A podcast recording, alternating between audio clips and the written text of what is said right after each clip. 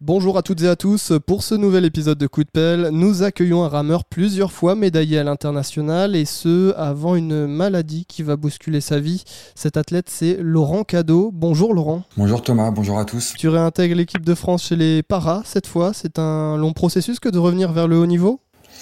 Oui, c'était un long, un long processus. Euh, pas, pas simple, euh, c'était une décision pas simple à prendre. Après, j'ai eu la chance d'avoir été bien accompagné. Euh, Charles était déjà venu plusieurs fois vers moi pour me faire le projet euh, de rentrer en paralympique, quelque chose que je ne souhaitais pas faire jusqu'il y a très peu de temps, où la, ma pathologie a continué à évoluer. J'avais besoin d'avoir un, un, deuxième souffle. Et ce deuxième souffle, ça a été d'aller au mois d'avril à Vert pour faire la classification.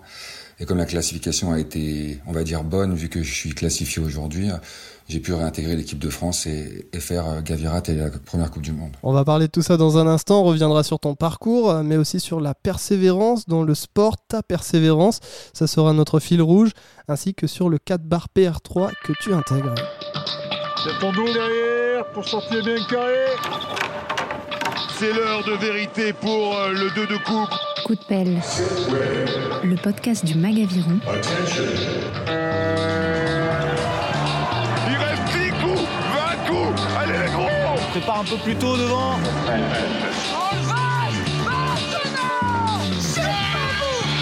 Présenté par Thomas Pronguet. Laurent, on commence toujours par une petite présentation dans ce podcast, à la fois physique puis sportive. Euh, comment tu te présenterais? Alors, euh, c'est pas toujours simple de se, de se présenter, de se décrire. Alors, je dirais que physiquement, je suis une personne assez grande, pas très musclée. Euh, je fais aujourd'hui 1m93 pour à peu près 80, 88 kilos. Et voilà, je dirais une personne brune. Pas trop mal. ouais, t'es très grand, tu, tu me dépasses quand même d'une bonne tête. Tu choses du combien? Chose du 46 de tiers. 46 de tiers, c'est précis. Euh, T'es né en, en, août 83, euh, tu as 38 ans, bientôt 39. Oui. Comment t'as découvert l'aviron? Alors j'ai découvert l'aviron un peu par hasard. En fait, j'étais, je faisais pas mal de sport co euh, quand j'étais plus jeune, euh, et en particulier du rugby. Et euh, comme j'ai grandi assez vite, euh, j'ai eu des problèmes de genoux, euh, donc je suis allé voir mon médecin. Et, il m'a conseillé de faire de l'aviron, mais c'était le seul sport que je pouvais faire. Alors je me suis dit, l'aviron, c'est quoi? Donc je suis allé chercher. Et donc j'ai intégré le club de l'ACBB, qui aujourd'hui est Boulogne 92, où j'ai découvert justement les joies de, de la baignade dans mes premières sorties en skiff. Et voilà, ça m'a tout de suite, tout de suite plu. Et aujourd'hui, je suis toujours dans l'aviron. C'est une discipline que, que j'apprécie particulièrement. Donc tu as été en skiff dès le début et tu t'es baqué dès le début et ça t'a pas empêché de continuer? Ah non, pas du tout. Ouais. Première sortie, ils m'ont mis en skiff direct, directement. Et donc, euh, au bout de quatre coups de pelle, euh, je me suis senti un petit peu à l'aise. Et donc, euh, j'ai commencé à ramer un peu en longueur. Et résultat, bah, je, suis tombé, à l'eau, je suis remonté dans le bateau, je suis retombé plusieurs fois à l'eau. Et après, bah, voilà, ça m'a j'ai compris euh, qu'il fallait être un équilibriste pour faire du skiff et, euh, et j'ai persévéré. Ça m'a permis de d'évoluer progressivement euh, en skiff et après donc de partir sur des bateaux plus longs. Cette petite anecdote, bon, sur tes débuts, ça montre peut-être déjà un, trait de ta personnalité, sur cette persévérance qui t'accompagne. On va aller un peu plus loin. Quand est-ce qu'a débuté ta carrière de, haut niveau, justement, par rapport à, à ces débuts? Et en fait, c'est arrivé assez vite. Parce que j'ai découvert la Coupe de la Jeunesse en Junior 1, où on fait champion de France en 4 barrés avec le Cercle Nautique Verdunois. Il y avait justement Benjamin Rondeau, Germain Chardin dans ce bateau. Et donc, où on a été longtemps ensemble. Et donc, j'ai découvert après la Coupe de la Jeunesse, c'était à, c'était à Sampache. Et donc, c'était ma première sélection en équipe de France B, ça s'appelait à ce moment-là. L'année d'après, je fais champion du monde en, en junior. Et c'était parti. Et c'était en quelle année, du coup? Euh, les championnats du monde junior, c'était en 2001 et on fait champion du monde euh, en 400 avec euh, JB Maquet, Fabien Sante et puis Lionel Jacquiot. Ouais, donc en effet, tu rames depuis vraiment longtemps. Tu as été à la fois un rameur de l'équipe de France valide et aujourd'hui, tu fais partie de la grande famille Para. Qu'est-ce qui s'est passé? En fait, j'ai eu des problèmes de santé. J'ai été opéré en 2012, juste avant les Jeux. J'étais présélectionné pour les Jeux de, de Londres, présélectionné. Et donc, euh, j'avais une petite hernie. Donc, on a décidé euh, avec le staff de, de, faire une petite opération qui, en fait, c'est euh, pas bien passé. Donc, après, derrière, il y a eu une infection nosocomiale et j'ai été euh, hospitalisé à peu près pendant un an en neurochir et puis après dans un institut de rééducation et de réadaptation pour me ré réapprendre à marcher et à me déplacer. Durant cette, cette année, où tu es hospitalisé, puis après tu fais de la rééduque. Qu'est-ce qui se passe euh, Tout s'effondre, euh, Londres euh, passe à, la trappe, entre guillemets. Toi, comment tu réagis à ce moment-là? Bah, J'ai eu, comme beaucoup de monde, je pense qu'il passe par des moments difficiles comme ça, bah, une période de de vraiment de profonde tristesse avec euh, je savais pas comment ça allait évoluer les médecins ne savaient pas trop non plus parce que c'est quand même une les infections nosocomiales et moi le staphylocoque que j'avais c'était quand même un staphylocoque assez rare avec pas mal de, de dégâts dans le dans le bas du dos. Donc euh, on savait pas ils savaient pas trop si j'allais pouvoir déjà remarcher. Donc c'était déjà une première bataille c'était de pouvoir remarcher. Je, je vais te raconter une anecdote. J'étais dans mon fauteuil roulant euh, c'est à l'institut régional. Tu as une t'as des énormes baies vitrées. Donc je, je, regardais les gens, parce que t'as le canal euh, de la Meurthe juste en dessous, et donc je regardais les gens courir au bord du canal. Je suis, putain, je me suis dit, mais comment ils font pour courir, quoi? Et je le regardais, et je m'en souviens, pendant des, des semaines, je passais mon temps à, à rien faire, parce que tu te fais quand même, j'étais quand même pas mal euh, sous des médicaments assez puissants, donc euh, j'étais pas très actif, on va dire. Et, et, donc voilà, je passais mes journées à regarder les gens marcher et courir en me demandant comment ils faisaient et que je priais au fond de moi pour pouvoir y arriver un jour, ce que j'ai réussi à, à, faire quelques mois après. Et alors justement, ce, ce process, c'est un long process de rééducation. Comment ça s'est passé pour euh, revenir à, marcher, puis ensuite euh, revenir à refaire de l'aviron et maintenant revenir à intégrer l'équipe de France Para? Et en fait, il y a eu deux, deux énormes changements. Il y a eu donc 2012, là où euh, il y a eu cette, cette année compliquée, où j'ai vraiment, euh, j'ai réappris à remarcher dans l'eau. Enfin, mais j'ai eu vraiment de la chance d'être super bien entouré, parce qu'à l'institut de rééducation, il y avait des kinés qui étaient top, un rééducateur pareil. Qui, qui, était tous les jours avec moi et qui, qui me faisait énormément bien bosser donc et puis le staff médical derrière avec les infirmières et les médecins qui ont voilà qui m'ont qui m'ont aidé, qui ont pris le temps de de me soutenir et de m'aider à revenir à marcher et à et aller mieux en tout cas. Donc ça j'ai vraiment eu de la chance d'être entouré de par ma famille et de par euh, l'institut euh, qui est au top.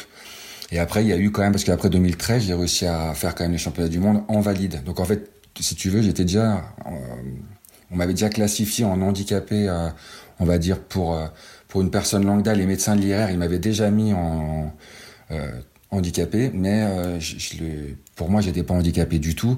Donc j'ai repris l'aviron en valide. Donc 2013, 2014, 2015, 2016, 2017, je, courais en valide.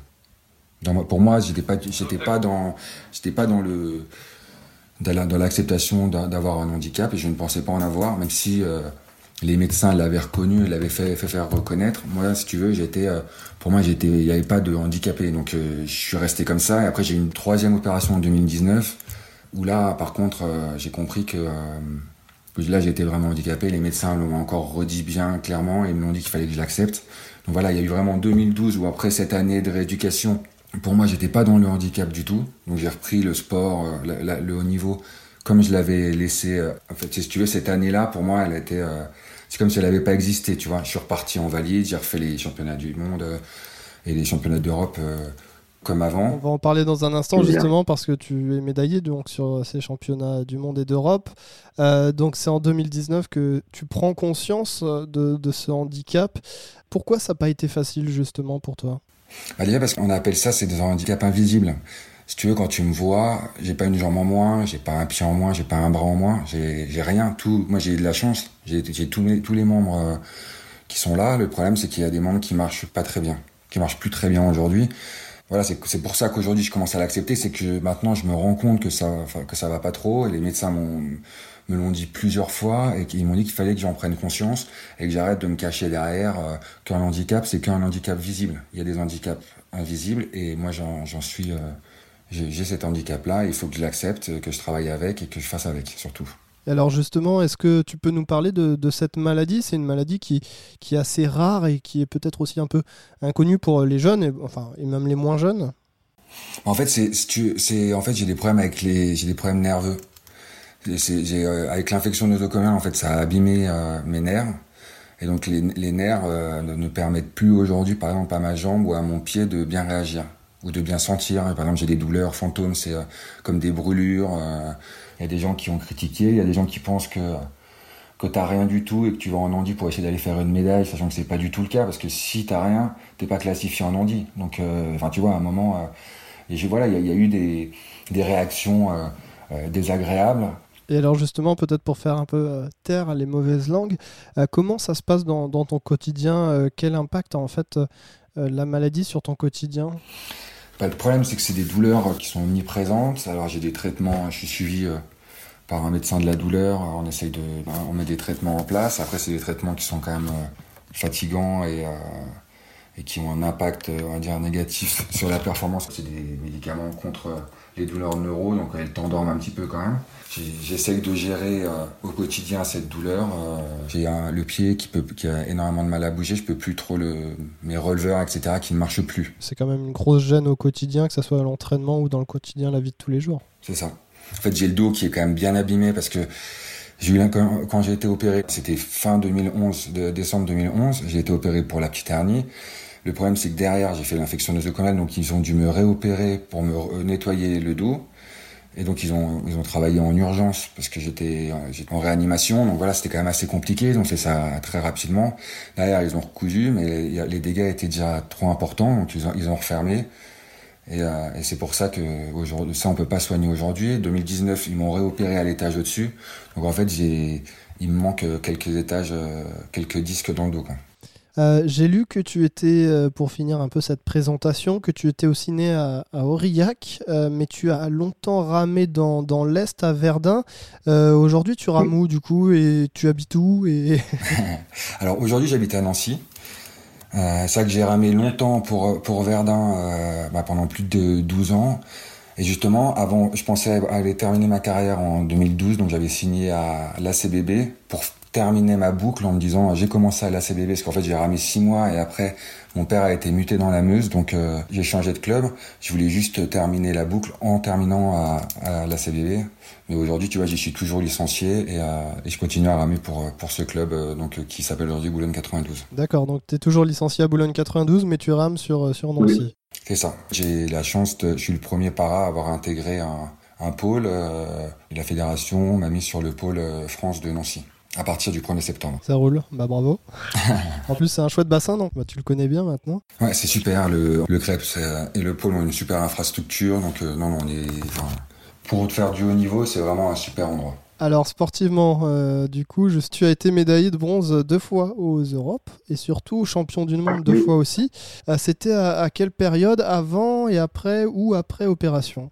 Alors il y a eu euh, alors les, les, les Europes, les deux fois où je fais troisième aux Europes, c'était en 2008 et 2009 en 200 barreurs avec euh, JD Bernard. Donc ça c'était avant l'opération, c'est quand je tournais quand même pas mal en, en. En 2013, j'ai fait troisième en deux barrés au championnat du monde avec Mathieu Monod. Donc là c'était après l'opération. Et donc euh, c'était une super expérience que de revenir déjà en équipe de France, euh, c'était énorme et donc c'était vraiment rempli d'émotions sur cette médaille euh, qui est en fait anecdotique mais qui est qui est vraiment pour moi un nouveau départ après une année 2012 vraiment lourde, difficile à vivre mentalement on va dire. Bon, je crois que si vous êtes arrivé là dans ce podcast, euh, en tout cas moi c'est aussi la question que je me pose, c'est comment as-tu fait pour revenir après une année aussi compliquée que 2012 Comment tu t'es préparé? Enfin déjà il faut avoir eu un sacré mental et puis euh, la charge de travail a dû être vraiment colossale pour revenir à ce niveau-là et faire une médaille. Ah bah c'est sûr que c'était sincèrement c'était très très difficile au début. Parce qu'en fait quand j'ai repris l'ergo je faisais des temps que j'avais jamais fait des par exemple des 2 minutes au 500 quand je faisais deux fois 20 minutes j'étais j'étais au-dessus des 2 minutes au 500 ce qui est quand même vraiment pas bon du tout. Donc c'est au début quand j'ai commencé à reprendre j'étais je rentrais le soir dépité parce que je me suis dit que j'allais jamais y arriver. Et en fait au bout de 2 3 mois mon corps il s'est rappelé de pas mal de choses. Et euh, les, les, progrès se faisaient par euh, coup de 5 secondes au 500 euh, de semaine en semaine, ce qui m'a permis rapidement de revenir. En fait, en 3-4 mois, j'avais déjà fait une grosse partie du travail, après j'ai fait un énorme foncier l'hiver avec euh, énormément de kilomètres en bateau, beaucoup beaucoup de muscu pour bien gainer, euh, regainer mon dos. Et ça m'a permis d'arriver au championnat de France bateau court euh, et de rentrer en finale, euh, ce qui était déjà quand même une belle, une belle performance sur les bateaux courts. Je, je crois qu'on fait, on doit faire cinquième on gagne la demi-finale. En fait, c'était pour moi déjà une belle, une belle victoire. Et après, Daniel Fauché, qui était notre entraîneur à ce moment-là, le responsable de l'équipe de France, il, m'a sélectionné pour, pour le deux barré. Enfin, on a fait des tests, on était contre un autre équipage qu'on a bien battu. On, a, on leur a mis 10 secondes. Donc, il nous a, il nous a amené euh, au championnat du monde euh, à Chongju. Donc c'était, voilà, c'était. J'ai eu aussi un coup de pouce de, de, Daniel Fauché pour m'amener jusque là, mais c'était c'était énorme en émotion. Alors justement, qu'est-ce que tu retiens de cette course euh, en 2013 avec euh, donc ton coéquipier Mathieu Moineau? Euh, j'imagine pour lui c'était aussi particulier. Qu'est-ce que vous retenez de, cette course, sûrement ouais, fondatrice pour toi? Bah déjà, moi, je retiens une super aventure humaine avec Mathieu. Aujourd'hui, on s'entend toujours aussi bien. Je pense qu'on a vécu un truc tous les deux fort en dehors et dans le bateau. Je pense qu'on s'est donné à 100% tous les deux sur sur cette finale. Alors on fait troisième, on n'était pas loin de faire deuxième non plus, on aurait pu faire quatre aussi. Donc euh, non, c'était, euh, c'était, moi ce, que je retiens vraiment, c'est cette, euh, cette aventure qu'on a, comme beaucoup dans l'aviron. Hein, on, entend souvent, c'est quand même des belles, des belles aventures. Là, c'était une belle aventure parce que c'est terminé avec une médaille, mais sur le fond, ça a été, ça a été quelque chose de très enrichissant pour moi en tout cas. Et sur la course, c'était juste, en fait, on poussait chacun pour l'autre, quoi. C'était vraiment on était, on était trois dans, dans le bateau et, euh, et, chacun se donnait le maximum pour l'autre. Je pense que voilà, c'était vraiment un, c'était un travail vraiment collectif. Est-ce que justement, euh, avec ce, 200, tu avais une image, un modèle euh, en particulier, un rameur, une rameuse qui, qui, qui t'animait aussi Bon, bah, je pense forcément le, les, les, rois du 200 dans les années 2000, enfin au début des années 2000, c'était bien sûr Jean-Christophe Roland et, on a interviewé Chalandrieux il, il, y a peu. Voilà. Est-ce que toi, tu t'es servi de, ces rameurs pour aussi persévérer, revenir euh, Ou est-ce que ça a été aussi un modèle quand tu étais jeune? Ah bah de toute façon, le, les modèles, enfin moi, Michel Andrieux, euh, c'était, enfin la course qu'ils ont faite, elle est juste énorme. Enfin énorme, partir au 750 comme ça, comme s'il restait 10 coups. Enfin oui, moi c'est les, les années 2000 en plus, c'est là où j'ai découvert l'aviron. Donc c'est vraiment les années 96 jusqu'à 2000, c'était voilà, c'était des personnes incontournables dans le milieu du sport, dans le milieu de l'aviron. Moi, j'ai aussi, euh, j'étais assez proche de Xavier Dorfman, parce que j'ai fait mes études à côté de Grenoble, donc on, s'est entraîné un petit peu ensemble. Mais pareil, c'est des, c'est des guerriers, ces mecs-là. Enfin, ils font des courses, ils ont toujours fait des courses de, de battants hors normes, euh, complètement hallucinantes. Et c'est vrai que oui, ça c'est ces années-là, comme aussi Daniel Fauché, le 400 avec Gilles Bosquet, etc. C'est je qu'il y avait une, il y avait une très grande classe déjà dans la façon de faire et que c'était des personnes euh, très déterminées et qui qui, calculaient rien quoi. C'est ça que j'adore. C'était c'était à l'instant T, tac maintenant on part et, et, on tente le tout pour le tout. Et je que c'était c'est très fort quand on voit leur course, quand on voit l'engagement de chacun dans euh, et la détermination. Enfin, ouais, pour moi, c'est, des exemples à suivre. Très bien. Tu es peut-être aussi en train d'en, devenir un exemple à suivre. Euh, tu es un pointu, euh, définitivement. Tu étais à la nage du 8 au JO d'Athènes, c'était en 2004. Qu'est-ce qu'on ressent à la nage de 8 bonhommes sur une finale olympique comme ça? Ah bah c'est énorme, surtout que j'étais j'étais tout jeune, bah, justement avec euh, avec JB Maquet, on était les, les deux petits jeunes du bateau. Derrière, on avait des personnes super expérimentées comme euh, comme euh, Perrault, Ripoll, euh, bah, JD Bernard, etc. Donc non, c'est j'ai eu de la chance parce qu'en fait, ils ne mettaient pas du tout la pression. Parce que c'est sûr que quand on est devant, quand on fait le rythme, etc., c'est quand même pas toujours simple de, de bien faire ramer les autres derrière sur une finale olympique où déjà on ça pensait pas réussir à rentrer en finale et quand tu t'alignes sur une finale c'est juste enfin moi je sais que c'était juste énorme sur le le ressenti. Euh, et puis tu, sens enfin moi je, m'en souviens surtout sur sur Athènes je me souviens du, du repêchage qu'on a fait où euh, au 1000 on passe une longueur derrière les Italiens. Donc euh, j'allais dire c'était synonyme de euh, c'est fini pour nous les jeux on, on sera pas en finale. Et là il y a eu une force de, de, huit machines qui se mettent en route, qui poussent ensemble, et c'était énorme. Le deuxième mille, on fonce sur les Italiens et on termine devant eux, mais rattraper une longueur sur 1000 mètres de 8, c'est énorme. Et là, c'est là où tu te dis que bah, faire, faire un quand on en est 8, et bah là, je l'ai ressenti. Et j'ai fait pas mal de 8 où on a c'était compliqué de ressentir ça, mais là, sur, cette, euh, sur ce repêchage d'Athènes, c'était juste euh, énorme. Mais vraiment, euh, rien que de t'en parler là, tu vois, j'ai encore, j'ai des frissons, j'ai des frissons rien que d'y penser, parce que c'était quelque chose que j'ai ressenti. Et je pense que c'est, en tout cas moi dans ma carrière, je l'ai pas ressenti souvent ça. En même temps, j'ai pas fait souvent de finale olympique non plus, mais. Oui, c'est une sacrée opportunité déjà. Ouais. et euh, justement, entre le 8 et le 200, euh, est-ce qu'on adapte totalement sa façon de ramer. Alors c'est sûr, hein, on a moins de personnes derrière, euh, on n'a pas la même vitesse de coque, mais euh, est-ce que voilà, tu as des petits conseils à donner? Ou toi, qu'est-ce que tu ressentais en passant du 200 au 8 ou inversement?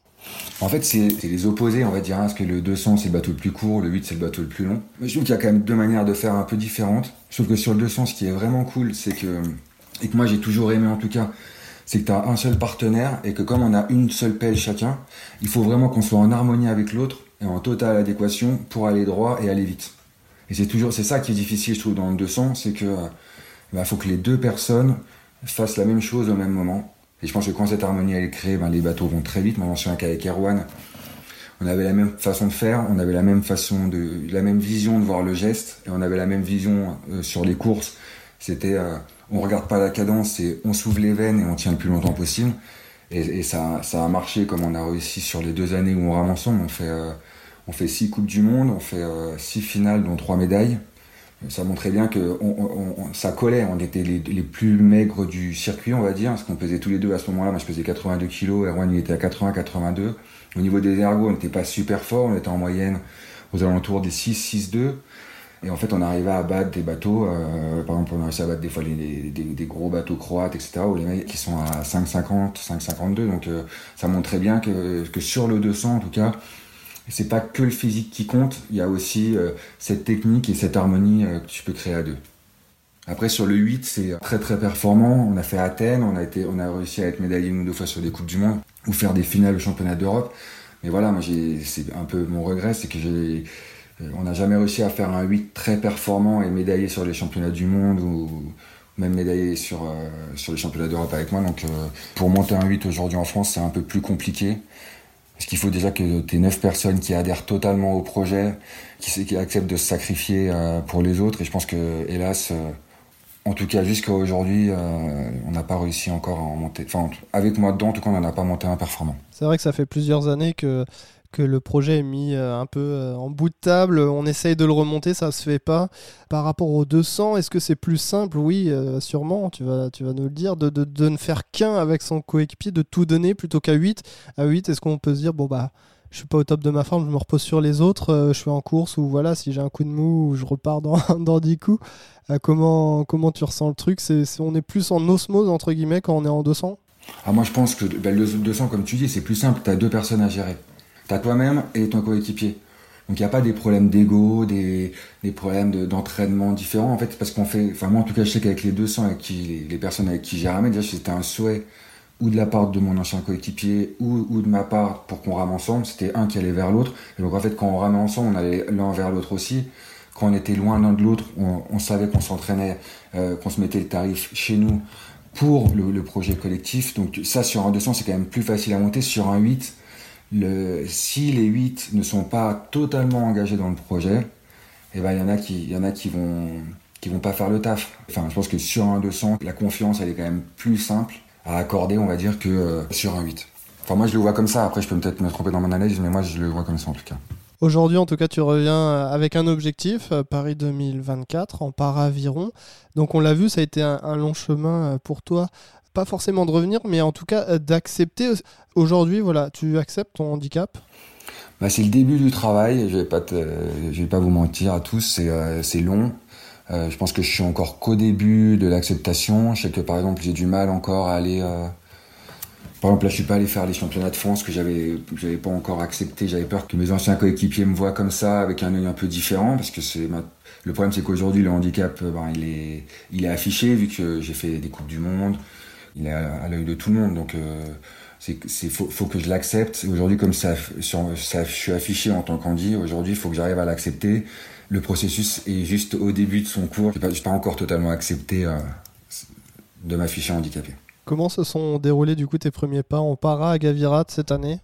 Ouais, C'était super. Non, franchement, là, là par contre, euh, j'ai redécouvert déjà l'équipe de France l'ambiance euh, bienveillante autour euh, du staff euh, dirigé par Charles. Franchement, il y a un staff très bienveillant qui, met la santé au centre des préoccupations. Donc là déjà, c'était un peu mon stress. Est-ce que je vais pouvoir refaire des longues sorties, etc.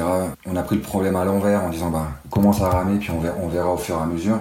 Donc là, ça a été super. Et puis Gavirat, voilà, j'ai fait du 200 un bateau que j'adore. Donc en plus on gagne bien devant les, Australiens et donc les Italiens. Donc voilà, ça commencer le para avec une médaille d'or en 200, bah, c'était la plus belle chose qui pouvait m'arriver.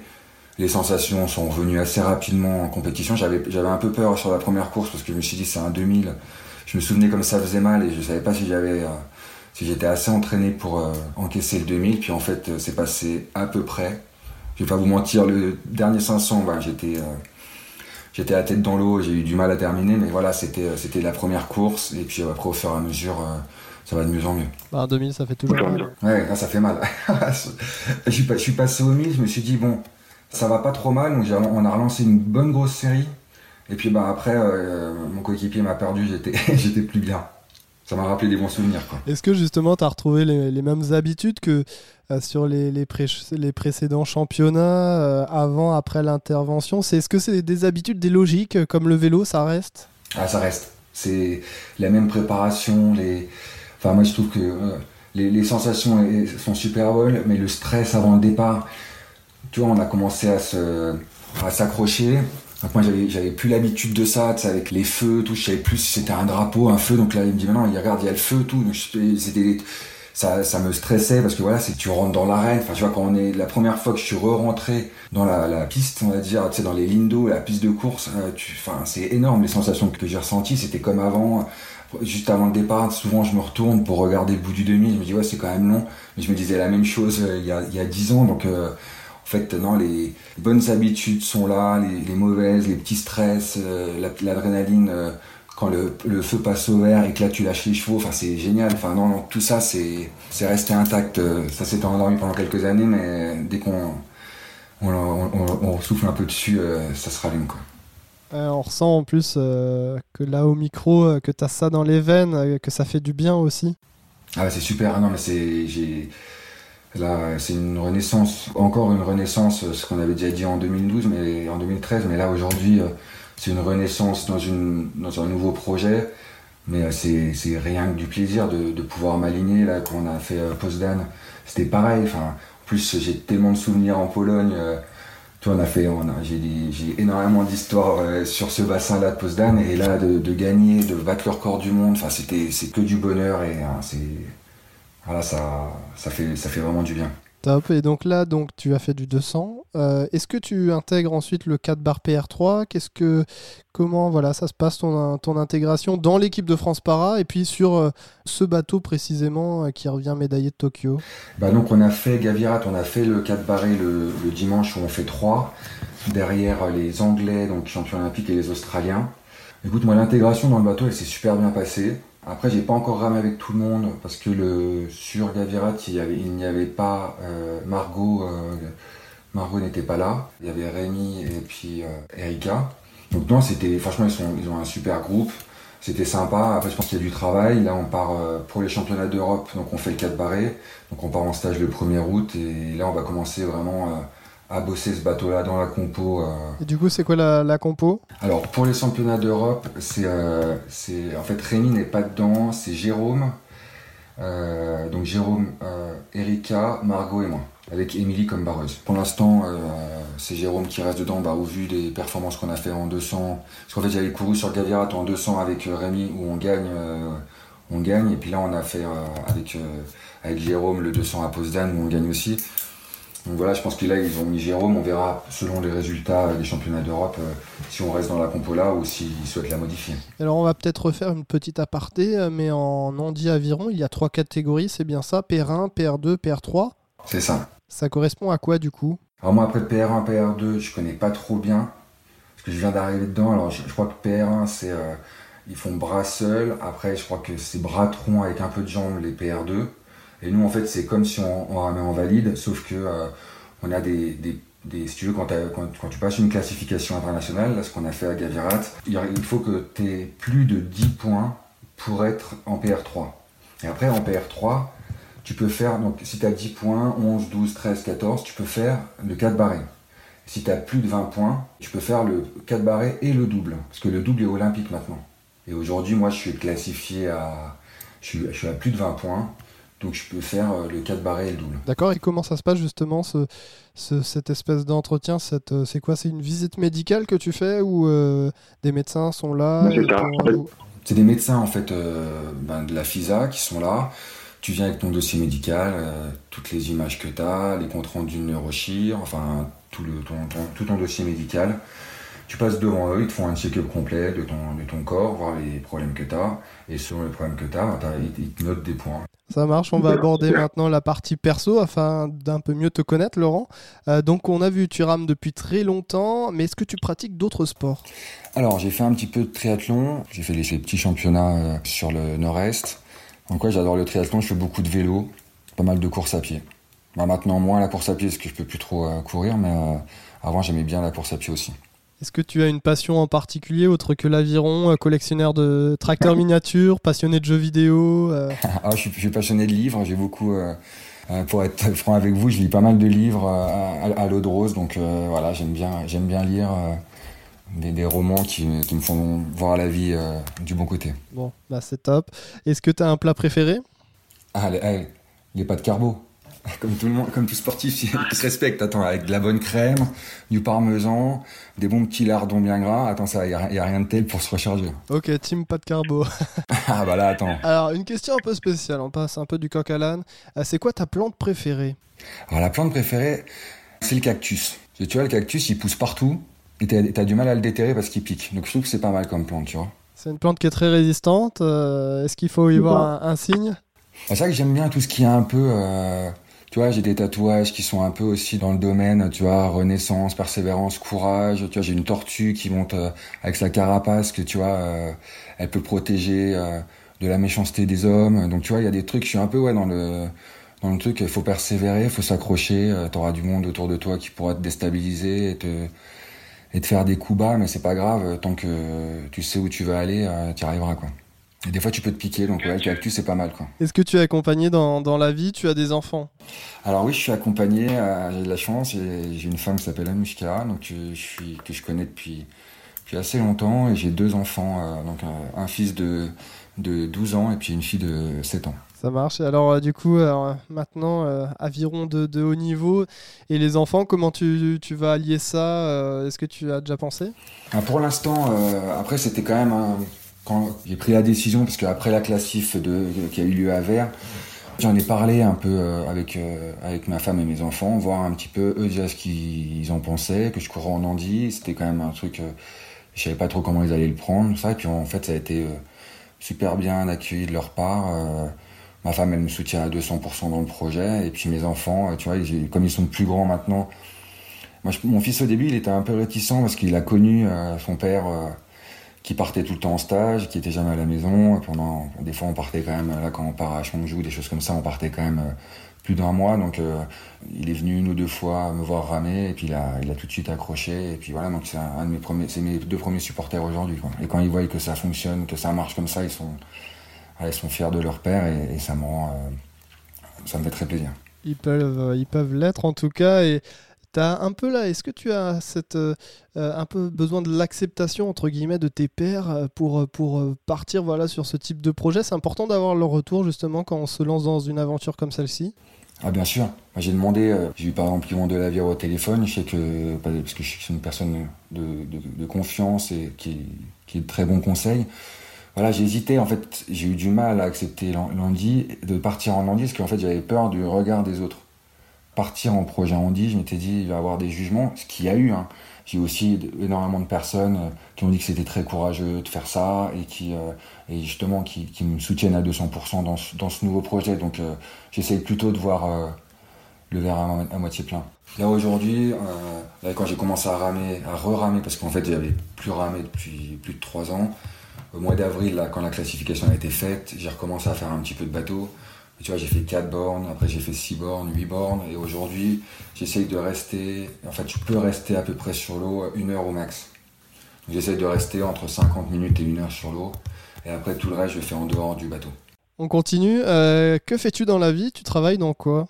Alors, je suis euh, juriste euh, dans une mutuelle d'assurance qui sponsorise la fédération d'aviron. Très bien, on n'a pas du tout idée de laquelle c'est. J'imagine bien.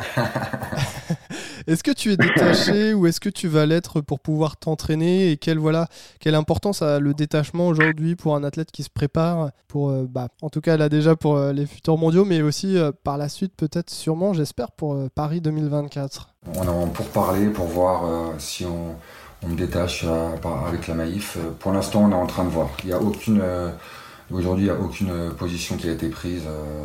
Je suis en invalidité en fait, je suis handicapé, donc derrière j'ai une invalidité. Aujourd'hui j'ai une contre-indication à travailler à 100%. La fédération euh, essaie de tout mettre en œuvre pour que j'ai un détachement, euh, au moins un détachement à 70% pour me permettre de m'entraîner, de récupérer, parce que le problème aussi aujourd'hui c'est comme je fatigue un peu plus vite. Entre les entraînements, il faut que j'ai des périodes de récupération. C'est sûr que si je travaille à côté avec un entraînement le matin, je travaille la journée, un entraînement le soir, je pense que je pourrais, sur le moyen terme, euh, ce sera néfaste aux performances et à ma santé aussi physique. Je pense que si je veux être performant à haut niveau, il faut que j'ai, un détachement. Parce que sinon, sur le long terme, euh, les performances ne suivront pas. Ok. Euh, rien à voir. Où est-ce que tu aimerais vivre? Est-ce qu'il y a un pays qui te fait rêver ou bien tu es très attaché euh, à l'Est et à Nancy? Bah, C'est vrai que j'aime bien Nancy parce que ça fait un moment euh, que j'y suis et je trouve que c'est voilà, je suis bien installé. je trouve que la ville est sympa, pas trop grande, pas trop petite. Donc, c'est vrai que Nancy j'aime bien. Mais pour rien me cacher, c'est vrai que j'aimerais faire comme d'autres Français, autres rameurs français l'ont fait. c'est vrai que j'aime bien le Canada et comme j'ai ma femme qui est infirmière et qui cherche euh, des infirmières au Canada, je me suis dit pourquoi pas, euh, peut-être dans un futur, euh, aller voir un petit peu ce beau pays. En plus, enfin, si tu continues l'aviron, ramer au Canada, j'imagine, ça doit être assez grandiose. Tu m'étonnes. je pense que ça doit être sympa. Bah, il y a Julien Bain qui est, qui est là-bas maintenant, donc des fois il poste quelques photos et c'est vrai que ça fait, ça vend quand même du rêve. Quoi.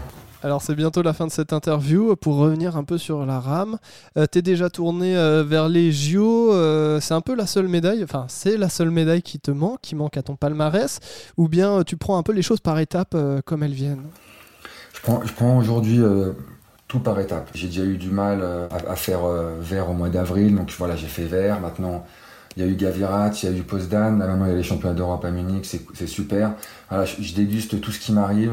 je prends que c'est que, que du plus pour moi. Après, c'est sûr que 2024, ça commence tout doucement à, rentrer dans ma tête et c'est dans un coin de ma tête et je commence aujourd'hui à, me dire que ça peut être quelque chose de, possible et ce serait un truc juste énorme euh, d'y aller en, para donc, euh, et surtout d'être euh, médaillé là-bas. Donc ça commence tout doucement à mûrir dans ma tête, mais voilà, prendre étape par étape, tu vas faire les championnats d'Europe, les championnats du monde. Et je pense que de toute façon, après, quand tu retournes dans ce système, comme on est tous, enfin, quand on rentre là-dedans, on est quand même des compétiteurs, et que la plus belle médaille qui existe, bah, c'est aux, Jeux Olympiques. Donc tout doucement, ça commence à mûrir dans ma tête. Mais voilà, aujourd'hui, j'essaye de, profiter au maximum de ces moments magiques en équipe de France. Pour être en équipe de France, ça demande quand même beaucoup de travail. Tu fais combien d'entraînements par semaine en ce moment? Est-ce que tu, les intensifies petit à petit? Comment, comment ça se passe? Alors là, moi, j'ai vraiment repris donc, au mois d'avril. Donc aujourd'hui, je m'entraîne entre 10, 10 à 12 fois par semaine j'ai augmenté tout doucement la, la, quantité d'entraînement. C'est vrai que j'adore ramer. Voilà, j'avais coupé depuis un bon moment et là je commence à retrouver euh, cette sensation de glisse. Et donc euh, voilà, quand tu ressens la glisse, quand tu entends euh, cette, c'est, cette eau filée sous la coque, ces petites bulles qui explosent. Enfin franchement c'est c'est voilà c'est l'aviron aujourd'hui c'est un sport que, que j'adore. Malgré comme on dit tout à l'heure les autres sports que j'ai essayé, eh ben, je trouve que cette sensation de glisse, je la retrouve pas ailleurs. Euh, donc euh, donc c'est vrai que je suis, euh, je suis un passionné d'aviron, j'adore être sur l'eau, donc ça me pèse pas du tout en fait. C'est à chaque fois que je vais ramer, c'est que du plaisir. Puis comme il fait beau en ce moment, franchement, voilà. J'en profite pour bronzer un peu, enfin tu vois, c'est que du. Eh ben, c'est top, on va finir sur cette petite touche de poésie. c'est la fin de ce numéro de coup de pelle. Merci Laurent d'avoir répondu à, à mes questions. À bientôt. Merci Thomas, à bientôt. On se retrouve très vite pour un nouvel épisode. En attendant, portez-vous bien. N'hésitez pas à retrouver tous ces podcasts sur le site de Magaviron. il va faire peau neuve. À très vite et comme Laurent Cadeau, en poésie et avec détermination.